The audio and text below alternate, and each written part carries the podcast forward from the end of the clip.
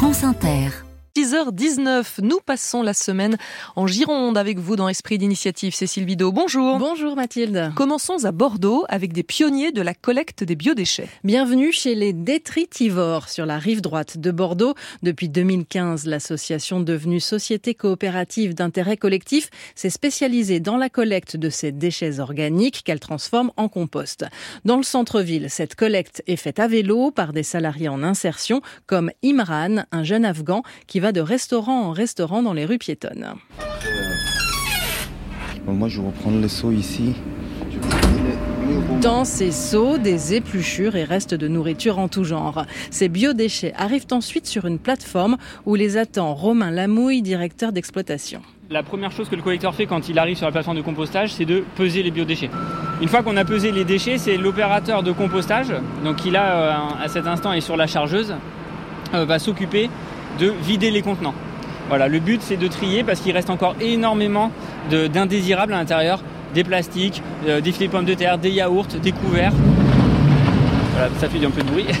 La matière est mélangée à des végétaux broyés. Elle met entre 6 mois et 1 an pour devenir du compost. Alors je vais pouvoir vous montrer un petit résultat final, mais en fait on est un peu victime de notre succès, donc on n'a plus aucun euh, kilo de compost. Alors j'ai des petits tas de compost qui traînent un peu sur les coins du terrain.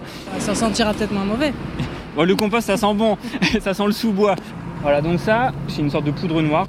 Et le, le, compost a cette euh, capacité et ce pouvoir de ramener de la vie dans un sol et de le, le, rendre de nouveau fertile au fur et à mesure des années. Compost qui est vendu à des particuliers pour leur jardin, des maraîchers et des agriculteurs. Les détritivores sont pionniers en la matière, on l'a dit, mais il va falloir que tout le monde s'y mette. Oui, car au 1er janvier prochain, nous aurons tous, particuliers, restaurateurs, collectivités, l'obligation de trier nos biodéchets. Philippe Carnero, directeur des détritivores, a bien conscience d'être sur un marché bientôt stratégique. Oui, on est regardé bien sûr, parce que on va être sur un secteur concurrentiel à partir du moment où des obligations de, de la part de l'État vont, vont, arriver.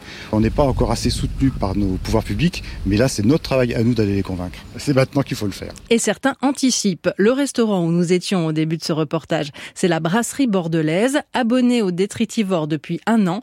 Selon Camille Lacoste Massia, responsable communication de l'établissement, cela n'a pas été une difficulté. La mise en place des biodéchets était dans la continuité de tout ce qu'on faisait en fait. C'est-à-dire qu'en fait, euh, bah, nous on a acheté des produits euh, locaux. Ensuite, bah, du coup, ça repart en biodéchets, compost, et ça repart euh, peut-être pas chez notre agriculteur, mais chez un agriculteur aussi euh, de Nouvelle-Aquitaine. Et moi, je dis la boucle est bouclée. Les détritivores ont collecté 650 tonnes de biodéchets l'an dernier qui ont donné 250 tonnes de compost. C'était le premier épisode de cette semaine bordelaise et même girondine de l'esprit d'initiative. À demain, Cécile Bidot. À demain.